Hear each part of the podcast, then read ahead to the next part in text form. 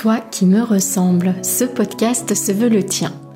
Comme une expérience, comme un appel à entrer dans la ronde de nos âmes pour aller à la rencontre de qui nous sommes. Toi qui me ressembles, c'est une déclaration d'amour aux parties de nous qu'on masque, aux blessures qu'on tait. Je te proposerai tantôt des épisodes de type partage autour de la descente en soi et de l'exploration intérieure. Tantôt ce seront des portraits, rencontres intimes avec l'autre, celui qui nous inspire et nous révèle à nous-mêmes. Nos invités nous offriront ainsi le plus beau des cadeaux, leur vérité. Toi qui me ressembles, c'est un espace de cheminement, à la fois ensemble et dans l'intimité de notre être. Je te souhaite, toi qui me ressembles, d'en sortir inspiré, grandi, touché et nourri. Que ces partages intimes et sans détour t'aident à trouver tes portes intérieures et à les ouvrir pour t'éveiller à qui tu es. Je suis Mylène, souvent coachée entrepreneur, toujours en cheminement vers qui je suis au-delà des étiquettes, des rôles et des masques. En ligne, sur mes différents sites, je partage mon approche d'un accompagnement authentique et inspirant, le coaching de l'alignement au projet. Que tu cherches à vivre une vie qui te ressemble, à créer une activité alignée à tes valeurs, ou que tu sois à la recherche d'une école de coaching qui va au cœur de l'être, tu trouveras sur mes sites toutes les infos sur mes propositions.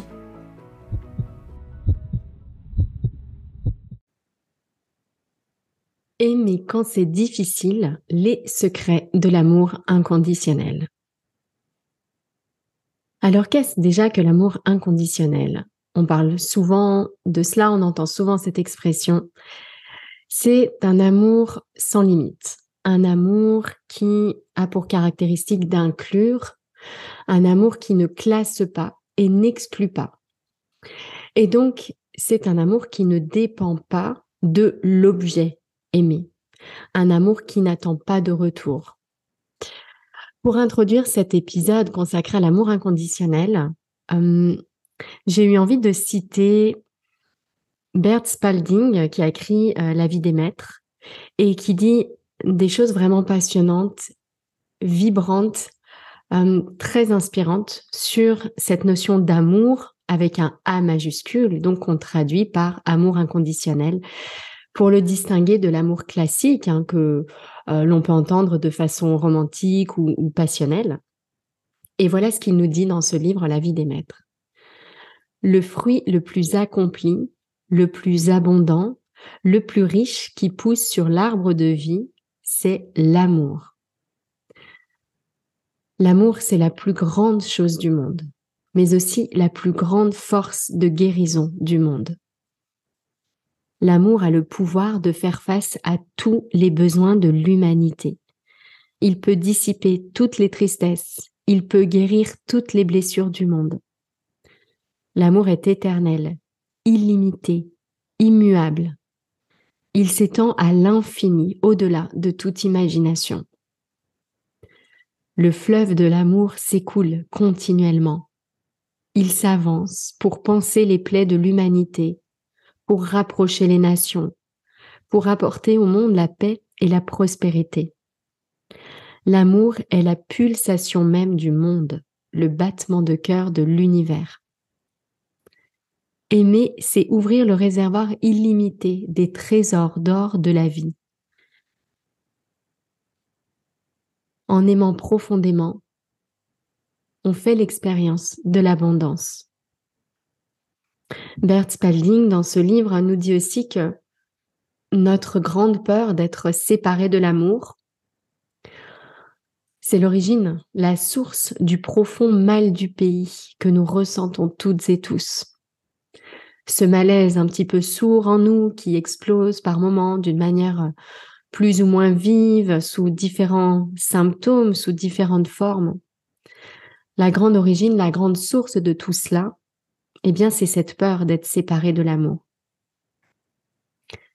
L'amour, et je trouve que c'est important de le dire parce que lorsque j'ai commencé à, à m'intéresser vraiment au développement personnel, eh bien, euh, j'ai lu des, définitions en, m'intéressant à la thématique des émotions, disant que l'amour était une émotion. Et c'est que plus tard que j'ai compris que l'amour, ce n'est pas une émotion comme les autres. Ce n'est pas une émotion de plus parmi dans le groupe des émotions positives par opposition aux émotions négatives que sont la peur, la tristesse, la colère ou encore le dégoût, comme on peut le lire parfois. L'amour, ce n'est pas une émotion de plus.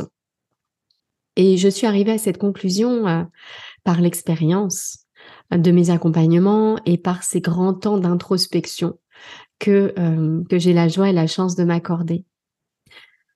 Lorsqu'on ressent l'amour, lorsqu'on le cultive, lorsqu'on le fait grandir en soi, eh bien, on fait une expérience, une expérience qui nous permet de réaliser que l'amour n'est pas qu'une émotion. On fait l'expérience de ce que l'amour, c'est notre nature. Ce n'est pas euh, vraiment quelque chose euh, qu'on va s'ajouter ou un phénomène qui va et vient euh, comme d'autres. L'amour, c'est notre nature, c'est la grande force de vie qui nous anime. Parfois, ça peut donner l'impression d'être un choix qu'on peut faire à chaque instant, aimer ou ne pas aimer. Je ressens de plus en plus à quel point en réalité, c'est déjà là. L'amour est déjà là. Ce qui nous manque en réalité, cette grande peur d'être séparés de l'amour. Ce qui nous manque, c'est la reconnaissance de cette grande qualité qui est la nôtre, de notre essence, de cette lumière, de cette source de vie. Ce qui nous manque, c'est la reconnaissance de ce que l'amour est notre nature. Et hum, comme on a oublié cela, comme on ignore cela, comme on ne le voit pas, eh bien on souffre de la peur de ne pas être aimer, de la peur de ne pas aimer, de la peur en fait de cette séparation d'avec l'amour. Alors comment est-ce qu'on peut aimer quand c'est difficile, aimer quand ça fait mal? Parce que, comme je le disais, l'amour inconditionnel, c'est aimer sans limite, aimer sans finalement considération de l'objet. Ce n'est pas aimer ce qui est facile, beau, agréable, gentil et ne pas aimer le reste. Et donc, la grande question, eh bien, c'est comment aimer quand c'est difficile? Comment on aime quelque chose qui fait mal? Ce que je crois comprendre de plus en plus dans mon cheminement, c'est que aimer quand c'est difficile, aimer dans la souffrance, aimer dans une émotion inconfortable, ce n'est pas une épreuve sur le chemin de l'amour. C'est le chemin de l'amour inconditionnel. Ce n'est pas une épreuve qu'il faudrait surmonter pour rester connecté à l'amour. C'est justement le grand chemin de cet amour inconditionnel. C'est d'aimer de plus en plus grand, d'aimer de, plus en plus tout. Et je comprends de plus en plus que la souffrance, c'est l'autre face de l'amour. Voyez, comme l'autre face d'une même pièce. La souffrance, c'est ce qui nous permet de faire l'expérience de l'amour de faire grandir l'amour et donc d'expérimenter l'amour sans limite, l'amour sans condition, au-delà des classements et au-delà de ce qui est positif, facile, confortable, aimable, entre guillemets. Et donc, je trouve intéressant ici de renverser un tout petit peu la question et plutôt que de se demander comment aimer quand c'est difficile, Commencez déjà par se connecter très fort à pourquoi aimer quand c'est difficile. Pourquoi? Parce que c'est le chemin. Parce que c'est tout le sens de notre vie. Retrouver ce pays qu'on souffre d'avoir perdu, ce mal du pays dont je parlais tout à l'heure, retrouver ce pays qu'on souffre d'avoir perdu. Ce pays où l'on reconnaît que notre nature, c'est l'amour et où on vit en accord avec cette reconnaissance en accord pleinement avec cette nature. Et donc, je crois que la véritable expérience d'amour, elle commence là où il nous est difficile d'aimer. C'est quelque chose que je ressens de plus en plus. Et je sais que les personnes qui, qui pratiquent beaucoup, qui s'accordent beaucoup de temps d'introspection, le ressentent aussi. La raison même de la souffrance, c'est cela, nous inviter par l'expérience humaine, consciente, matérielle, à faire vivre l'amour dans la forme.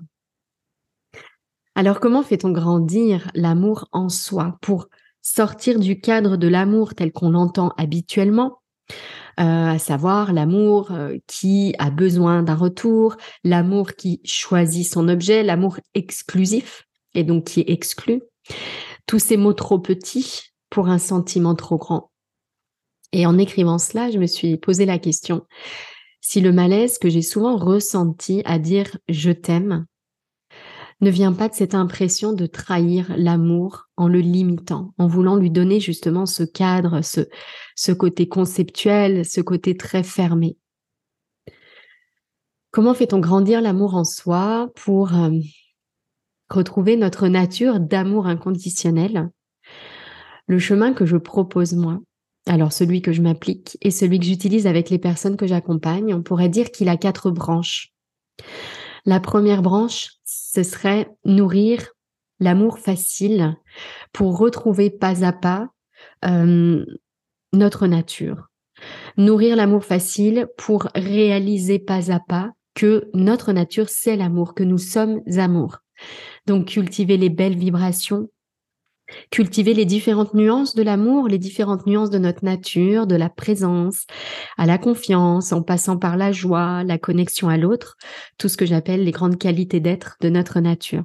Donc ça, c'est vraiment la première branche. Nourrir cet amour et toutes les qualités d'être de notre nature pour petit à petit réaliser que notre nature, c'est cela et donc que tout est déjà là en nous. La deuxième branche, c'est s'entraîner pas à pas à l'amour difficile, ce qui demande de se confronter à nos zones d'ombre, nos blessures, nos schémas limitants, nos réactions disproportionnées, parfois même honteuses, nos émotions désagréables, submergentes, insupportables, se confronter aussi à l'ego, cette part de nous qui s'associe au phénomène et a oublié sa nature avec tout le lot de souffrance et de peur que ça implique.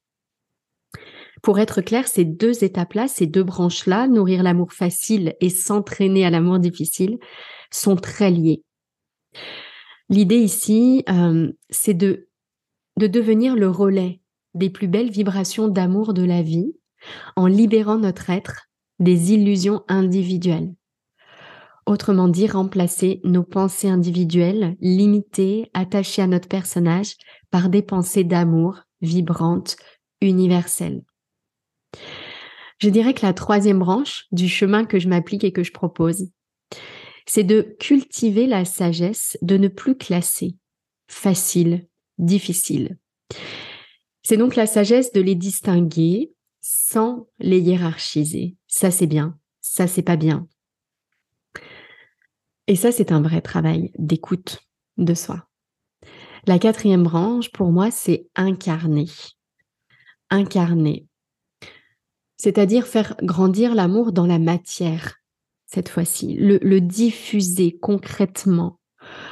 Par exemple, en formulant et en nourrissant un vœu comme celui que j'ai nourri hier en préparant ce texte et que je renourris aujourd'hui.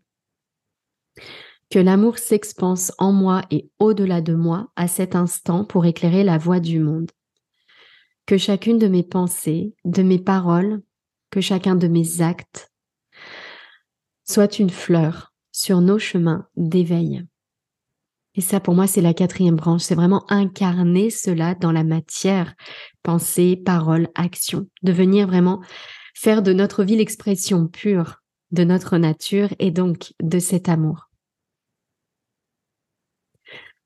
Je voulais partager aussi ici un petit point d'attention sur la nuance entre parler d'amour et ressentir l'amour inconditionnel, le vibrer au fond de soi.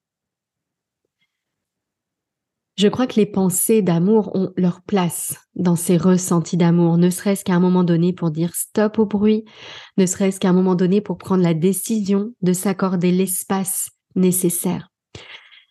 Et puis, ce qui permet à un moment donné de passer de parler, conceptualiser l'amour à ressentir l'amour, je dirais déjà il y a le silence faire de la place en soi pour petit à petit apaiser le mental, hum, apaiser l'ego qui s'associe vraiment à cette activité.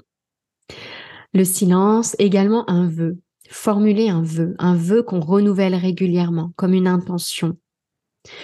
Un vœu d'amour, un vœu d'incarner l'amour comme celui que je vous ai partagé juste avant.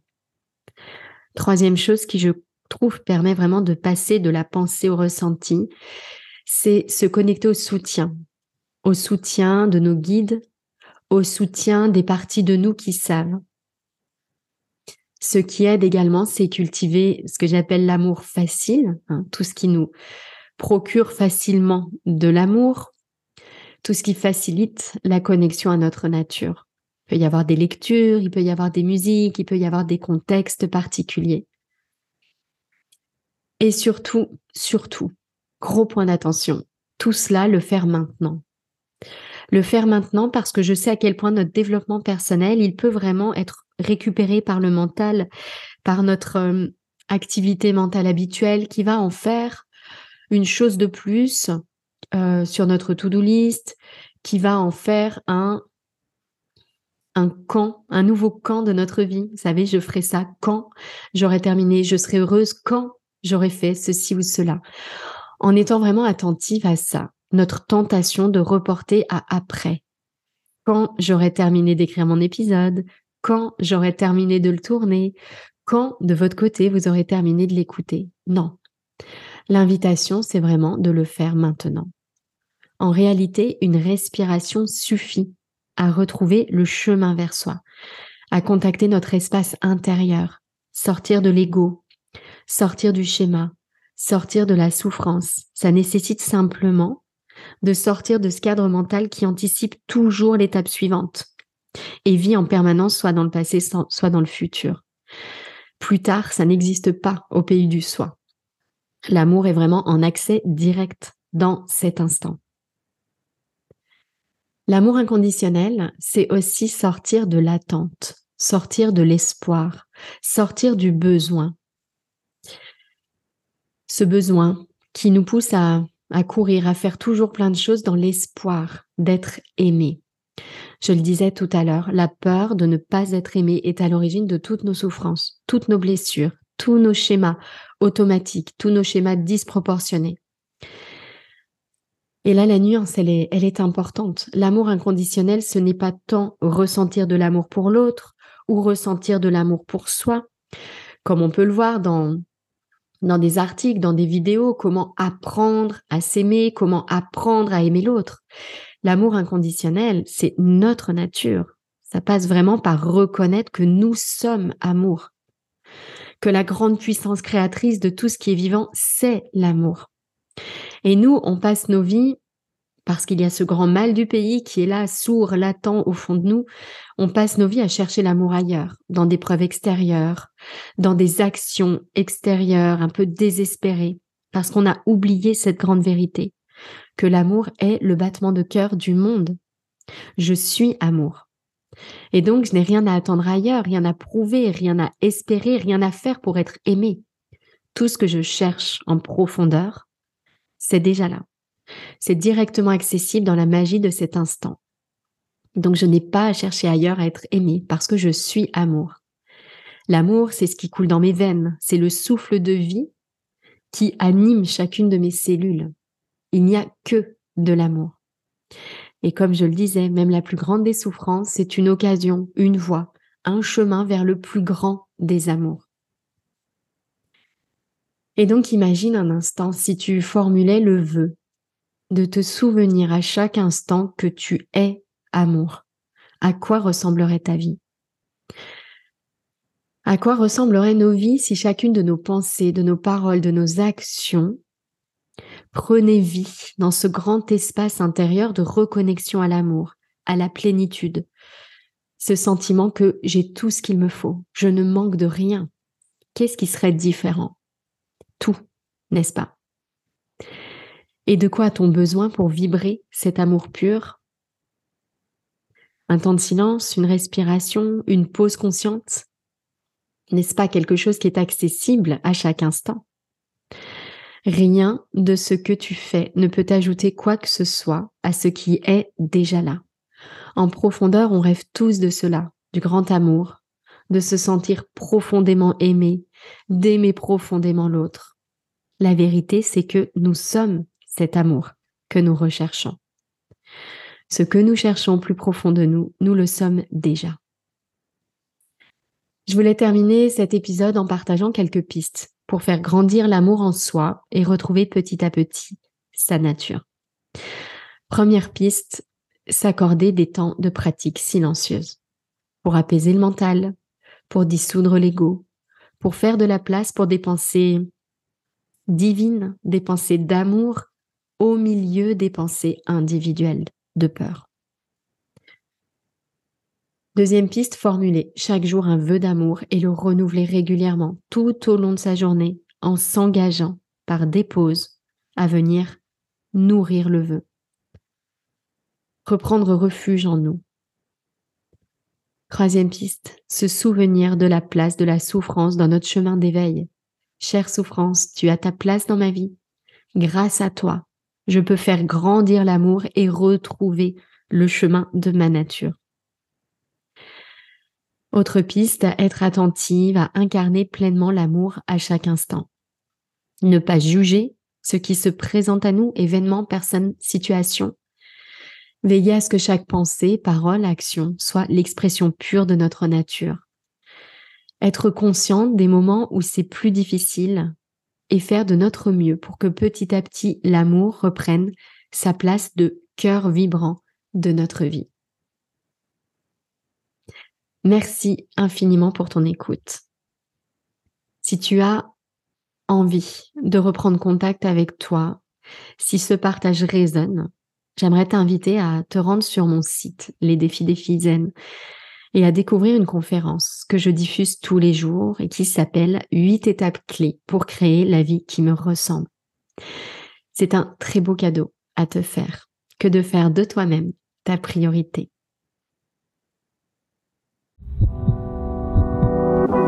Si tu entends ce message, c'est que tu as écouté l'épisode jusqu'au bout.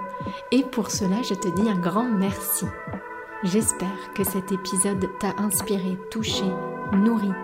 Si c'est le cas, n'hésite pas à partager ce podcast autour de toi avec le hashtag Toi qui me ressemble.